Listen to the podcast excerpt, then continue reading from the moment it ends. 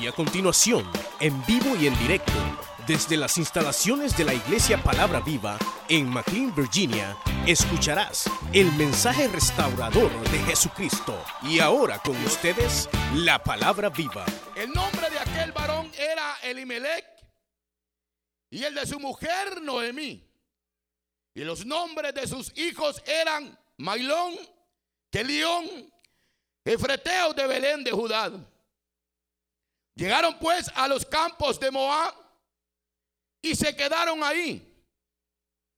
Y murió Elimelech, marido de Noemí, y quedó ella con sus dos hijos, los cuales tomaron para sí mujeres moamitas. El nombre de una era Orfa y el nombre de la otra se llamaba Ruth. Y habitaron ahí unos diez años. Y murieron también los dos, Mailón y Kelión, quedando así la mujer desamparada de sus dos hijos y de su marido. Entonces se levantó con sus nueras y regresó de los campos de Moab, porque oyó en el campo de Moab que Jehová había visitado a su pueblo para darle pan. Salió pues del lugar donde había estado y con ella sus dos nueras y comenzaron a caminar para volverse a la tierra de Judá. Y Noemí dijo a sus dos nueras, andad, volveos, cada una a la casa de su madre. Jehová haga con vosotros misericordia, como lo habéis hecho con, la, con los muertos y conmigo. Os conceda Jehová que halléis descanso cada una en casa de su marido.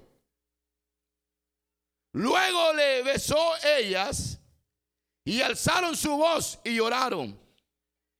Y le dijeron, ciertamente, nosotros iremos contigo a tu pueblo. Y Noemí respondió, Volveos, hijas mías, ¿para qué habéis de ir conmigo? Tengo yo más hijos en el vientre que puedan ser vuestros maridos. Volveos, hijas mías, e idos porque yo ya soy vieja para tener marido. Y aunque dijese esperanza tengo, y esta noche estuviese con marido y aún diese a luz hijos, habías vosotras de esperarlos hasta que fuesen grandes. Habías de quedarnos sin casar por amor a ellos. No, hijas mías, qué mayor amargura tengo yo. Que vosotros pues la mano de Jehová ha salido en contra de mí. Y ellas alzaron otra vez su voz, lloraron. Y Orfa besó a su suegra. Marut se quedó con ella. Y Noemí dijo, he aquí, tu cuñada se ha vuelto a su pueblo y a sus dioses. Vuélvete tú tras ella. Respondió Ruth, no me ruegues que te deje y que me aparte de ti, porque a donde quieras que tú fueres, iré yo. Y a donde quiera que tú vivieres, viviré. Tu pueblo será mi pueblo y tu Dios será mi Dios. Tremenda palabra, hermano. Ayúdeme a orar. Ayúdeme a orarle al Señor. Vamos a decirle, buen Dios y Padre nuestro, que estás en los cielos, Señor amado. Venimos, Señor, delante de tu presencia, Señor, en esta mañana. Agradecido, Señor, contigo por lo bueno, Señor, y lo maravilloso que tú eres con cada uno de nosotros. Señor, te doy gracias Porque me permite, Señor, el poder traer tu consejo, Señor, en esta mañana. Sabiendo, Señor, que tu palabra, Señor, no retorna vacía, Señor. Tu palabra siempre llega, Señor, a cada corazón, a cada vida, Señor. Señor, ya que tú conoces, Señor, la necesidad que hay en cada uno de nosotros. Señor, en esta mañana trae una palabra al afligido, al atribulado, Señor. Señor, levanta al caído en esta mañana. Salva al pecador, Señor. Sana al enfermo, Señor. Señor, en el nombre de Cristo, reprendemos todo principado y toda potestad. Reprendemos todo pensamiento contrario, ajeno, Señor, a tu voluntad, Señor. Y declaramos, Señor, una palabra poderosa, Señor. Una palabra que hará efecto en nuestros corazones, Señor. Una palabra que va a saciar. Una palabra que va a traer gozo. Una palabra que va a quitar, Señor, toda amargura y todo rencor de cada corazón, Señor. Padre, en el nombre poderoso de Cristo, te lo pedimos, Señor. Y te damos gracias. Amén, Señor. Y amén.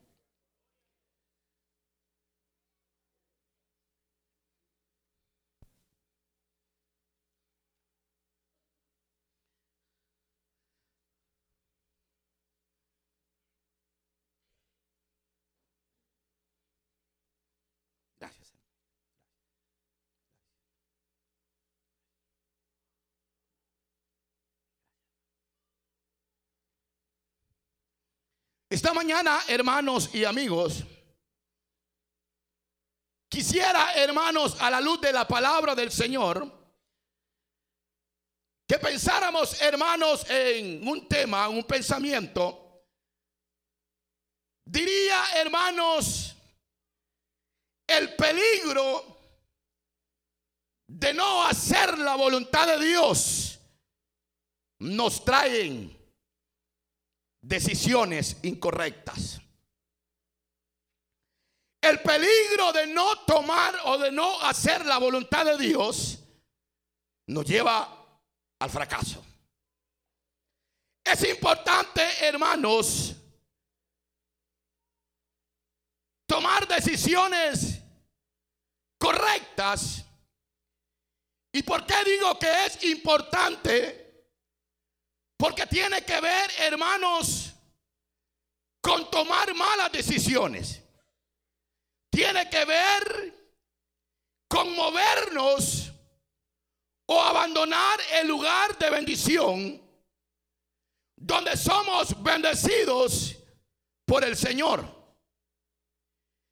Y como iglesia, hermanos que somos, antes, hermanos, de tomar una decisión, en nuestra vida, ya sea matrimonial, ya sea personal o a nivel de trabajo, es bien importante, hermanos, que cuando uno toma una decisión en la vida, sea la decisión correcta que Dios quiere. Porque cuando uno, hermanos, toma decisiones incorrectas, tarde o temprano vamos a pagar muy caro.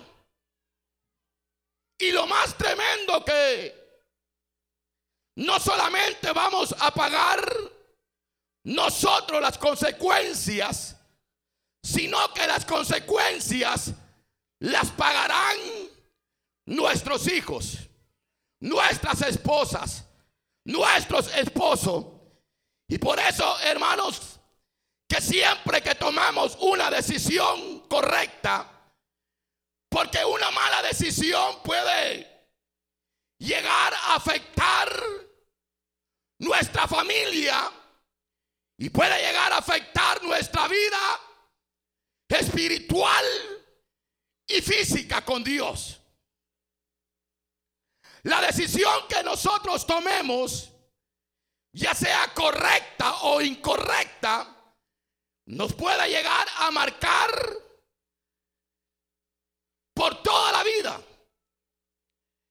Cuando nosotros, hermanos, tomamos decisiones correctas, nos pueden llevar a marcar la vida también.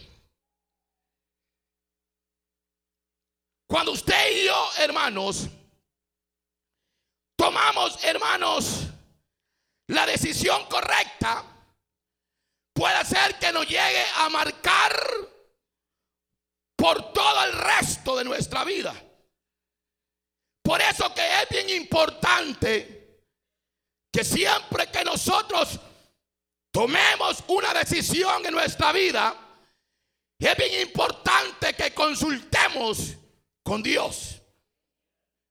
Porque nuestro Señor será el que nos guiará en la decisión que nosotros vayamos a tomar en la vida.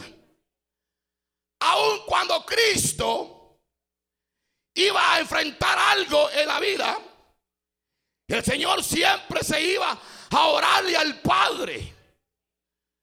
El Señor siempre iba a orarle al Padre y decía, hágase tu voluntad. En otras palabras, Cristo siempre le pidió al Padre que lo guiara en cada decisión que él hacía como hijo de Dios. Siempre consultaba al Padre y el Padre le contestaba y lo guiaba. Pienso que nosotros como siervos de Dios tenemos que hacer lo mismo. Lo mismo. Antes de tomar una decisión, es importante que consultemos a Dios. Si nos vamos a mover de un lugar a otro lugar, hay que consultar a Dios. Hay que consultar a Dios. Porque hay gente, hermanos, de que toma decisiones a la ligera. Hay gente que, que se mueve de un lugar a otro y no consulta con Dios. Y como no consultaron con Dios, fracasan. Van a la derrota. Van a la desgracia. Porque no pusieron a Dios como el primer punto en su vida. Y entonces usted después lo ve que desaparecieron de aquí, se fueron, pero al poco tiempo usted lo ve nuevamente. Y entonces uno comienza a decir, bueno, ¿y qué será? ¿Será que, será que si hubiera sido la decisión correcta de parte de Dios, será que hay alguien que pueda fracasar? Cuando alguien hace la voluntad de Dios en la vida personal, ¿será que puede llegar a fracasar? No me han entendido todavía dónde voy.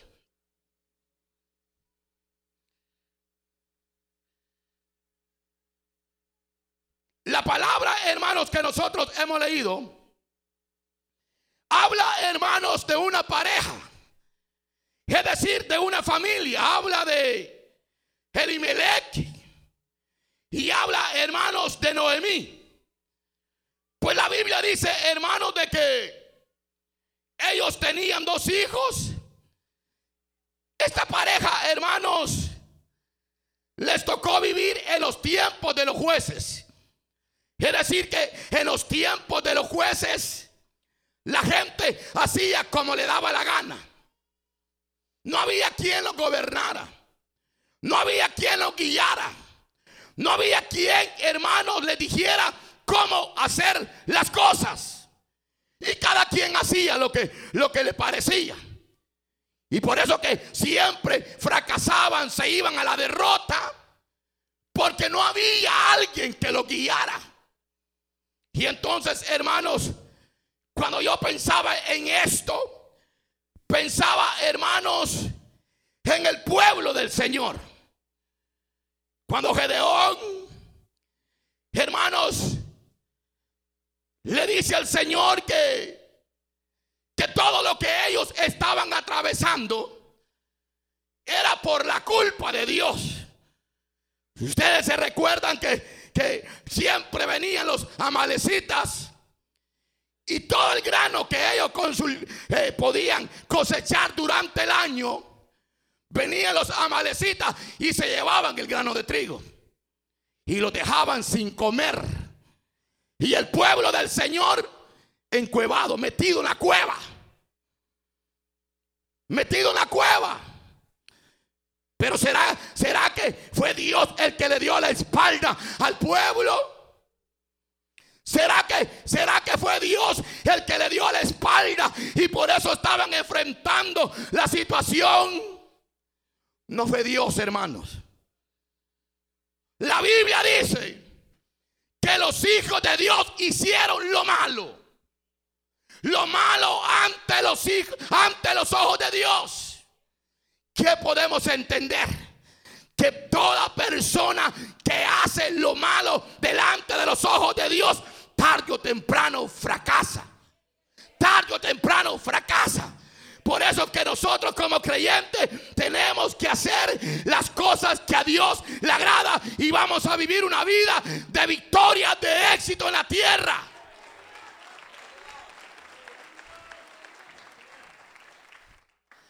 ¿Por qué?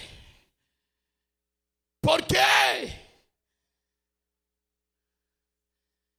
Porque lo que Dios quiere es obediencia.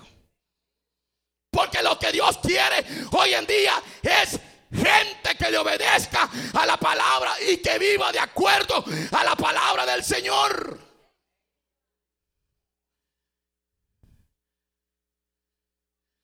Entonces, viene el Señor y se le presenta a Gedeón y le dice, varón esforzado y valiente, Jehová está contigo, no temas no desmayes. Y Gedeón le dice, ay Señor, si es cierto que Jehová está con nosotros, ¿por qué estamos arruinados?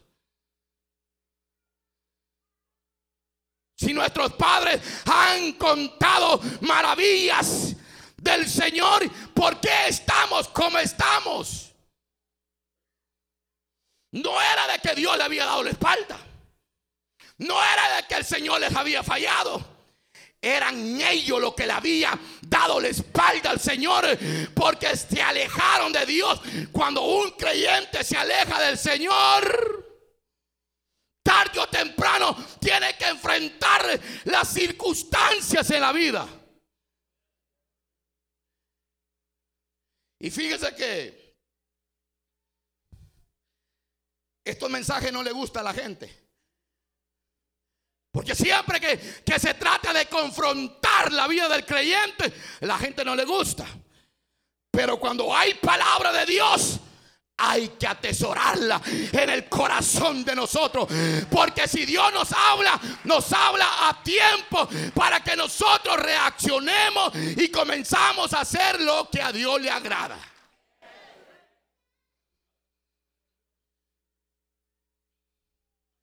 Porque después hay que enfrentar las consecuencias. Cuando esta familia se movió para Moab, porque tomaron, tomaron una decisión que no era correcta. Se movieron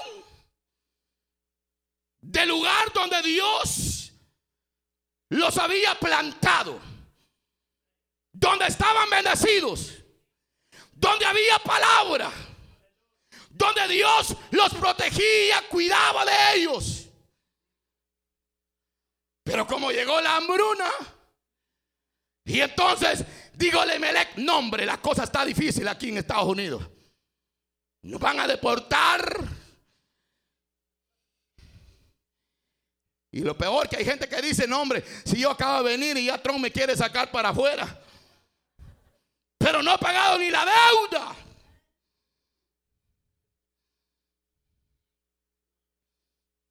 Y entonces viene el Emelec y hace, hace lo más fácil. lo más fácil que todo hombre y toda mujer hace en la vida. Tomar la salida más fácil sin consultar a Dios. Y cuando uno no consulta a Dios en la vida, hermanos, va al fracaso. Por eso es que es bien importante siempre consultar a Dios y pedirle la guía de Dios, pedirle la guía al Espíritu Santo de Dios. ¿Por qué le digo? Era tan grande la crisis que había hermanos que aquel matrimonio dijo, vámonos. Vámonos. Aquí la cosa está difícil, vámonos. Falló la fe. Falló la confianza en Dios. La fe de ellos flaqueó. Y como flaqueó la fe, flaqueó la confianza que tenían en el Señor. Si el Señor les había dado promesas, el Señor les había dicho que los iba a bendecir. Ya Dios los había plantado en Belén de Judá. Y ahora llega el momento de tomar la decisión en la vida de ellos. Yo le voy a decir algo. Y esto agárrelo. Siempre que un hombre de Dios o una mujer de Dios toma una decisión en la vida, váyase y póngase de rodillas delante del Señor. Porque cuando hay hombres y mujeres que consultan a Dios antes de tomar una decisión en la vida, van hacia la victoria. Pero si no consultamos a Dios, vamos a la derrota. Pero como hijos de Dios, nosotros siempre consultamos al Rey de Reyes y Señor de Señores, porque Él nos da la salida correcta. Pero Dios quiere, hermanos, que en medio de la crisis, en medio de la situación, le clamemos al Señor. Belén era una ciudad, una ciudad profética. ¿Sabe por qué Belén era una ciudad profética? Fue la ciudad donde nació el Dios Todopoderoso. Fue la ciudad donde nació el Salvador del mundo. En Belén.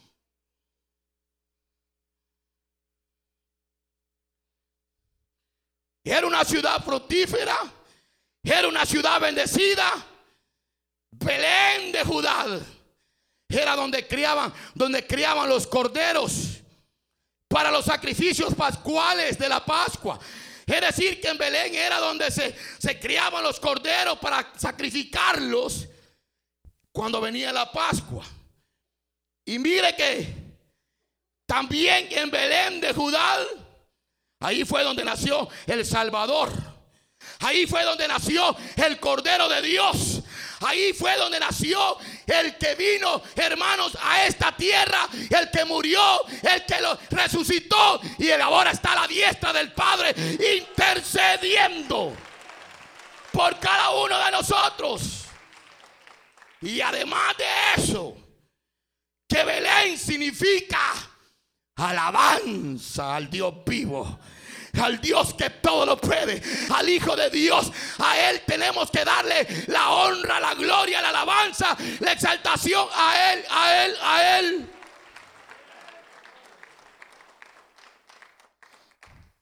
Se movieron. Donde había, hermano, la bendición, donde había provisión, donde había aceite, donde había trigo. Abandonaron, hermano. Abandonaron. Así hay muchos matrimonios, hermanos. Se van de las iglesias donde hay pan, donde hay palabra, donde hay adoración para irse a mendigar allá afuera Miren, nosotros somos, somos bendecidos, tres veces bendecidos, porque aquí en la iglesia Palabra Viva hay palabra de Dios, hay palabra de Dios, palabra que alimenta alimenta, que alimenta el alma, que alimenta el espíritu, que alimenta nuestro cuerpo. Palabra de Dios, palabra de Dios. Por eso es que nosotros estamos aquí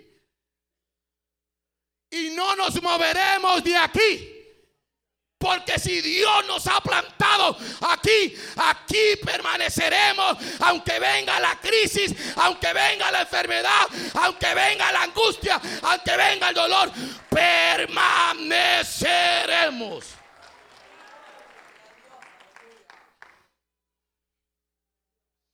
Porque el moverlos, el moverlos de un lugar a otro, si no está en el plan correcto de Dios, vamos al fracaso. Esta familia pagó muy caro. Le costó la muerte, la muerte por moverse de Belén de Judá, por haberse ido donde había pan por haberse movido donde había adoración, alabanza, comenzaron a tener problemas. Porque yo le voy a decir algo. Moab significa maldición, mundo. ¿Cuántos creyentes, hermanos, estamos preciosos, lindos en este lugar? Estamos aquí en la casa de Dios. Estamos alabando aquí a Dios en la casa de Él, porque en la casa de Dios hay pan, hay trigo, hay aceite. En la casa de Dios hay bendición de lo alto. Es en la casa de Dios. Y hay muchos creyentes de que se mueven de la casa de Dios para irse a Moab. Y en Moab lo que hay es muerte, separación con Dios.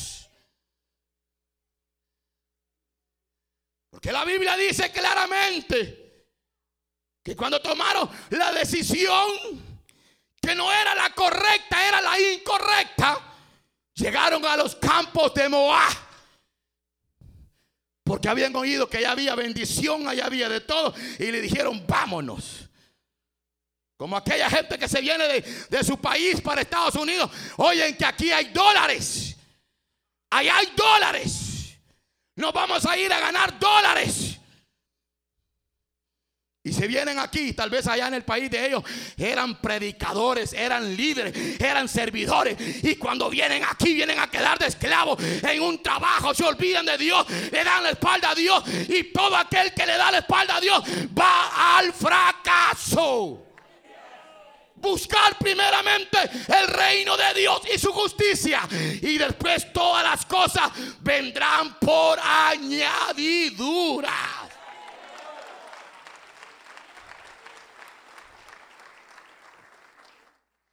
La ciudad de Moab significa maldición. Cometieron una decisión mala. Al tiempo murió Elimelech. Mire, yo le voy a decir algo. Cuando nosotros no hacemos las cosas correctas,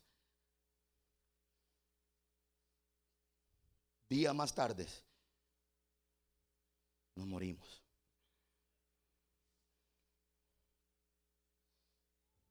Se fue Elimelech, Noemí, Mailón, que león. Llegaron a Moab y todo estaba bien en Moab. El mundo todo te lo presenta con lucecitas. Tranquilo. Todo, cuando tú te vas a Moab, todo, ahí hay de todo. Para que le des rienda suelta a la carne.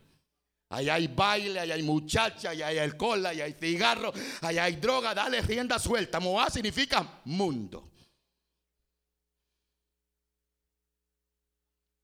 Y pareciera ser que cuando alguien anda, anda en Moab, todo está bien. Tranquilo, los primeros años todo te sale bien. Tranquilo, tenés amigos mundanos, tenés amigas mundanas y le das rienda suelta al pecado y ahí está bien. El problema es que conforme pasa el tiempo, tú te vas muriendo espiritualmente. Cuando Elimelech murió, Noemí se puso triste. Se murió mi marido, se murió mi esposo. Ahora, ¿qué voy a hacer? Comienza a enfrentar las circunstancias por haber tomado una decisión que no era la correcta delante de Dios. ¿Saben cómo es esto? Me voy a meter un poquitito más. Dije que Moab significa mundo. ¿Verdad que sí? Estamos, va. Como cuando el pastor o el predicador le dice a una muchacha, mira hombre, ese muchacho que te anda molestando, no te conviene, hombre. No te cases con él, hombre, no te conviene. Mira, lo que quiere es arrastrarte para el mundo. El pastor me dio un consejo que yo no haga esto. Yo ya estoy grande, ya tengo 18 años. Y hoy, ya soy, soy una persona madura. Y sé lo que quiero. Perdónenme, hermanos, pero tengo que hablarlo. Yo no sé por qué se meten en mi vida. Viene el consejo de la palabra de Dios por medio de la boca del predicador. Porque le está advirtiendo a la joven, a la muchacha, que no se case con ese hombre porque es mundano. Y entonces uno le dice, mira, no lo hagas porque, mira, te va a arrastrar para el mundo. Ese muchacho poco a poco te va a ir alejando del Señor y poco a poco te va a ir apartando del Señor y poco a poco, poco a poco y después ya no vas a querer ir a la iglesia. ¿Qué me importa a mí? Dice.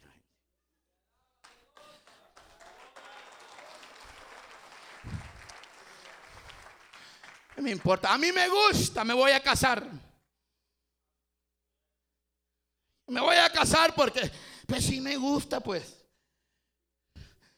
Y la, el consejo del, del predicador llegó a tiempo. Y como usted sabe que cuando uno anda de novio con la muchacha o, el muchacho anda de novio con la muchacha, todo, si es posible el hombre se pone de carpeta para que la jovencita pase sobre él. No me equivoco. Todo es dulzura, florecita, escenita, anillitos, regalitos, todo. El problema es cuando te casas. Porque uno comienza a conocer a la persona cuando uno ya está conviviendo. ¿Me está entendiendo? Entonces comienza aquel tipo a sacar las garras.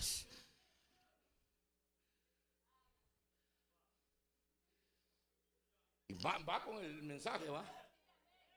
¿O no? No, la, no. ¿Va con el mensaje, sí o qué? ¿Verdad? Estamos hablando de un matrimonio, de una familia. ¿Verdad que sí? Y entonces cuando ya están casaditos, ya, ya pues sí, los primeros meses son, no hombre, él le prepara el cafecito, le hace los huevitos revueltos, tortillitas calientitas, ya de cinco meses en adelante comienzan a sonar los artenazos, hermano.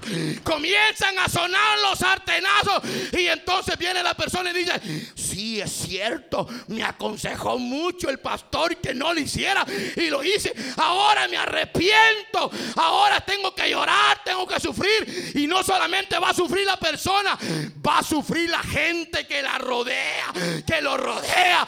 Porque las decisiones que nosotros tomamos no solamente afectan nuestra vida, afecta la vida de los seres que más están cerca de nosotros. ¿Me están entendiendo?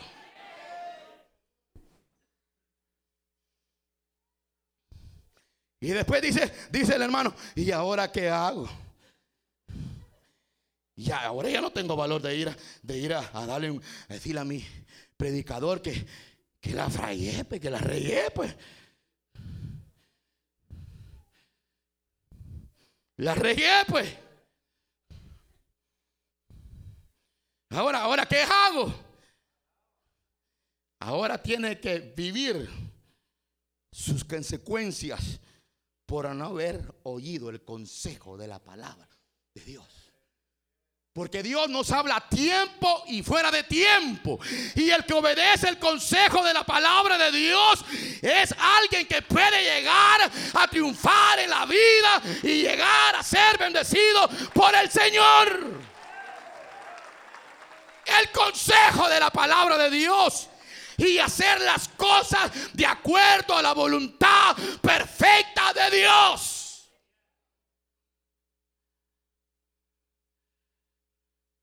Y después usted ya no los miran en la iglesia, se van mejor de la iglesia.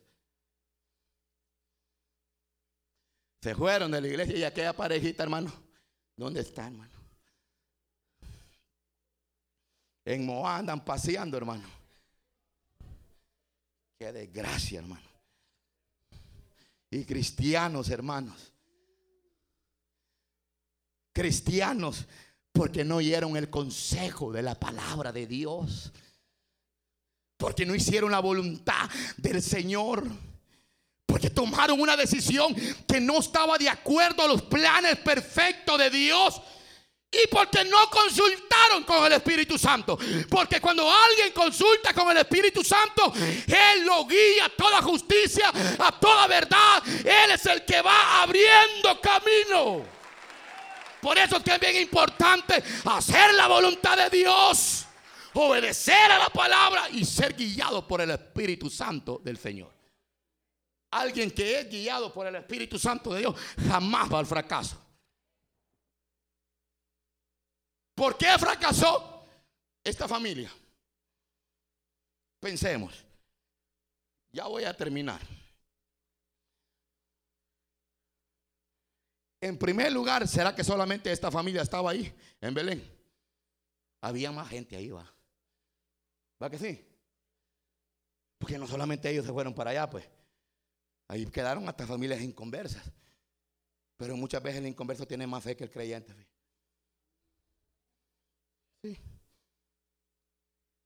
Y el creyente que conoce la palabra de Dios, cuando le llega la prueba, se olvida de Dios, hermano.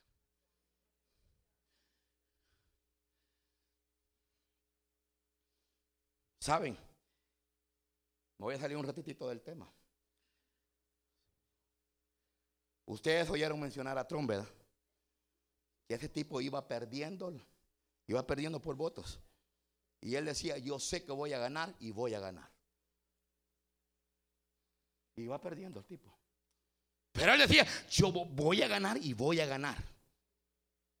Era alguien que mantenía la palabra. Porque las palabras tienen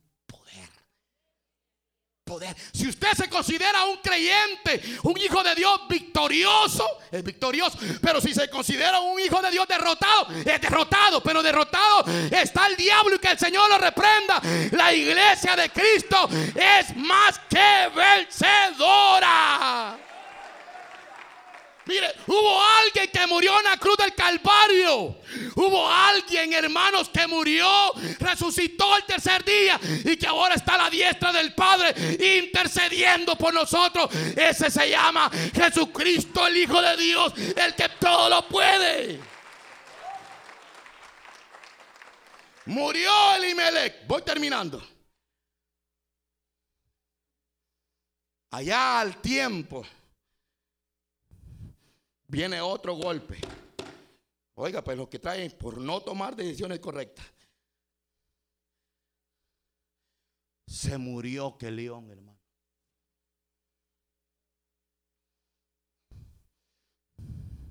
Yo me imagino el plan de Noemí. ¡Ay! Señor, ¿por qué te llamaste a mi esposo? ¿Por qué te llevaste a Limelech, Señor? Mira que yo, Señor, soy una mujer con dos hijos, Señor, ¿qué voy a hacer? Al poco tiempo, pum, murió león. Señor, ¿por qué te llevaste a león? Echándole la culpa a Dios. Dios no tiene la culpa de lo que usted y yo atravesamos en nuestra vida. Los culpables somos nosotros porque no tomamos en cuenta a Dios para cada decisión que tomamos en la vida. Porque es lo que la gente hace, culpar a Dios, echarle la culpa a Dios. Dios no, hermanos. Él es santo, Él es poderoso. Él es lindo, Él es hermoso. Él no le hace mal a nadie. Él siempre hace lo bueno. Porque nuestro Dios no es malo. Es un Dios de misericordia. Es un Dios de amor. Es un Dios lindo. Es un Dios perfecto. Es un Dios precioso. Es un Dios lindo.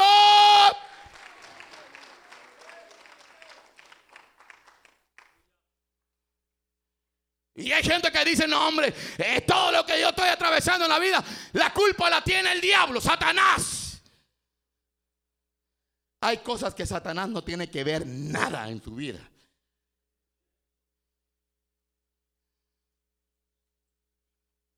¿Acaso que el diablo le dice, hace esto, hombre? Hacelo.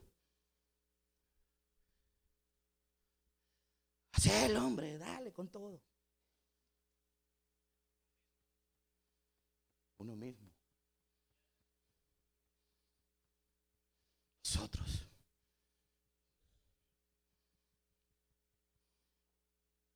Nosotros. Murió que león. Ya Noemí estaba. ¿Se imagina usted ver el plan? Este plan. Salir cuatro desde la ciudad de Belén. Y ya solamente habían dos vivitos.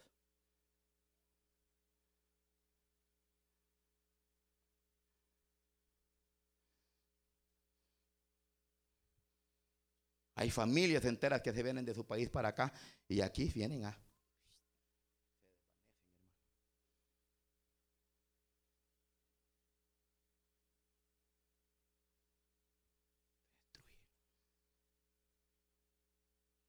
Murió Kelión, murió Elimelech.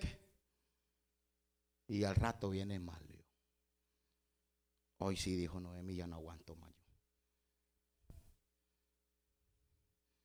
O si mi alma está angustiada, está adolorida. Ya no aguanto más, ya no puedo, ya no puedo, ya, ya no puedo. Se me murió mi esposo, se me murieron mis hijos. Ahora, ¿qué hago, Dios?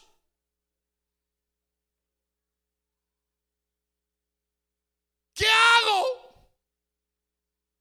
Ya había quedado solamente Noemí. Se había muerto el esposo, se había muerto los hijos. ¿Por qué? Por tomar decisiones que no eran correctas. Y hay que hay personas, hermanos, que están marcadas de por vida por algo del pasado y no pueden ser curados. Pero bienvenidos hoy, hermanos, en esta mañana, porque la sangre de Cristo tiene poder y limpia, limpia, limpia.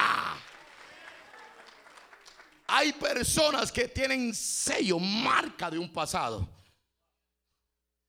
Y creyentes, hermanos. Es que yo no puedo olvidar lo que me hicieron.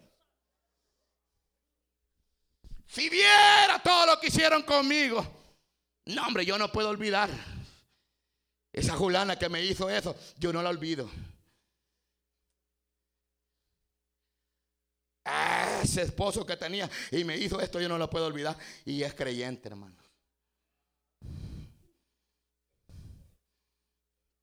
¿Qué estamos haciendo aquí, hermano?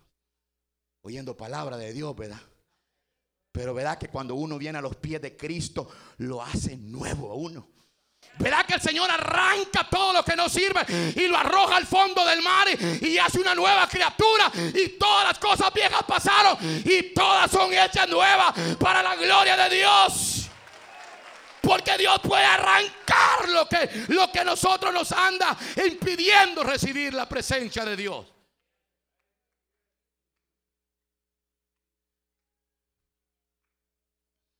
Ahora dijo Noemí, me toca que tomar otra decisión en mi vida. Híjale, hermano, qué tremendo. Salir de Belén, de Judá para Moab, para el mundo, echar una pesadita en el mundo. Diez años tuvo en el mundo. Ahora, dijo ella, bueno, ya no tengo mi esposo, no tengo mis hijos, ahora tengo que tomar otra decisión. Dios es un Dios de oportunidades. ¿Me explico?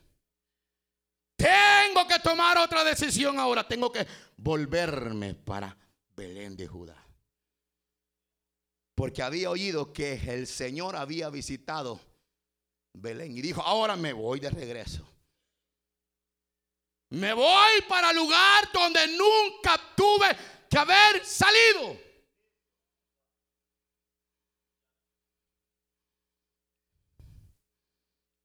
Yo pienso que si Noemí se hubiera plantado y hubiera dicho, mira, ¿sabes qué? Le hubiera dicho al esposo, andate vos. Vámonos de esta iglesia. A mí no me gusta esta iglesia, no, hombre. Yo aquí me quedo, le tiene que decir usted a su esposo. Si querés, andate vos, pero yo aquí me quedo. Porque aquí hay palabra de Dios. No, hombre, vámonos, mira, ahí no nos quieren, ahí nos hacen desprecio. No le tiene que decir la esposa, mira, yo aquí me siento contenta, aquí hay palabra de Dios, aquí siento la presencia de Dios, aquí está Dios, yo no me voy. Pero es cuando alguien está fundamentado en la palabra de Dios. Como aquel que hizo, hermanos, su casa sobre la roca. Hubo uno que hizo la casa sobre la arena. Vinieron vientos, vinieron tormenta y pegaron contra aquella casa. ¿Y qué pasó? Gran pérdida. Pero el que plantó su casa sobre la roca, vinieron vientos, vinieron tormentas, vinieron problemas, vinieron crisis, vinieron hambre, vinieron angustia, vinieron dolor, vinieron enfermedades, pero se mantuvo porque estaba fundado sobre la roca que es Cristo.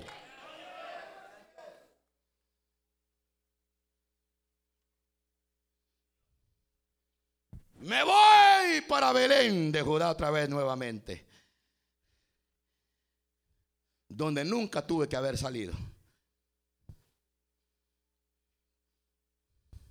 Y cuando llega allá, hermano, usted sabe que en una aldea siempre, cuando alguien, allá en las aldeas, cuando alguien hace falta que no lo ven ya por muchos días, comienzan a decir, y no, ya no lo miramos. ¿Será que se fue para Estados Unidos? ¿Será que se fue para El Salvador, para Guatemala, para Honduras? Ya no lo vemos. Se fue. Cuando van llegando allá donde era de Belén, Noemí era de Belén. Noemí. Y va llegando y comienza la gente a decir, hey, no es Noemí la que viene allá. Me imagino que Noemí, hermano, iba entrando allá a Belén de Judá iba entrando con aquellos zapatos que llegaban de tacones altos, blancos. ¡Hey! ¿Será Noemí la que viene allá? No la conocían. Porque en Moab pierdes el brillo de Dios. ¿Será Noemí la que viene allá? Y la gente decía, yo creo que Noemí, ella es, vamos a verla, vamos a verla. Y ella desde que se acercaron a ella le dijeron, hey, no me llamen Noemí.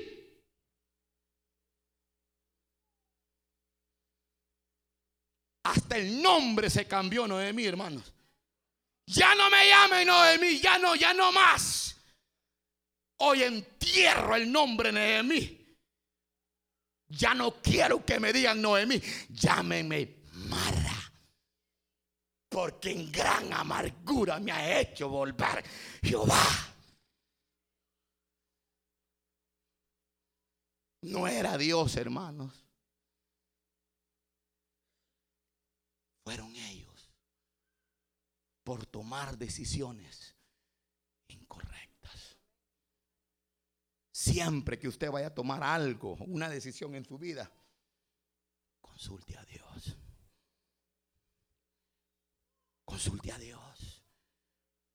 No se mueva de un lugar a otro si no es Dios el que le da la guía. No lo haga. Oiga la palabra, oiga los consejos de su pastor. Escúchelos. Si Dios tiene a siervo de Dios aquí, es porque Dios lo tiene. Porque Él siempre nos da un consejo sabio y Él no quiere que nosotros vayamos al fracaso, hermano.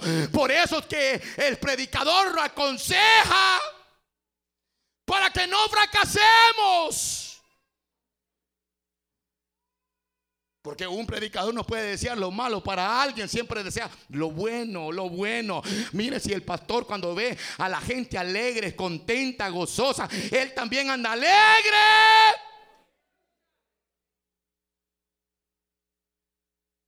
Y él también cuando ve a alguien que anda triste, él también es triste porque ese es el amor de un pastor por sus ovejas.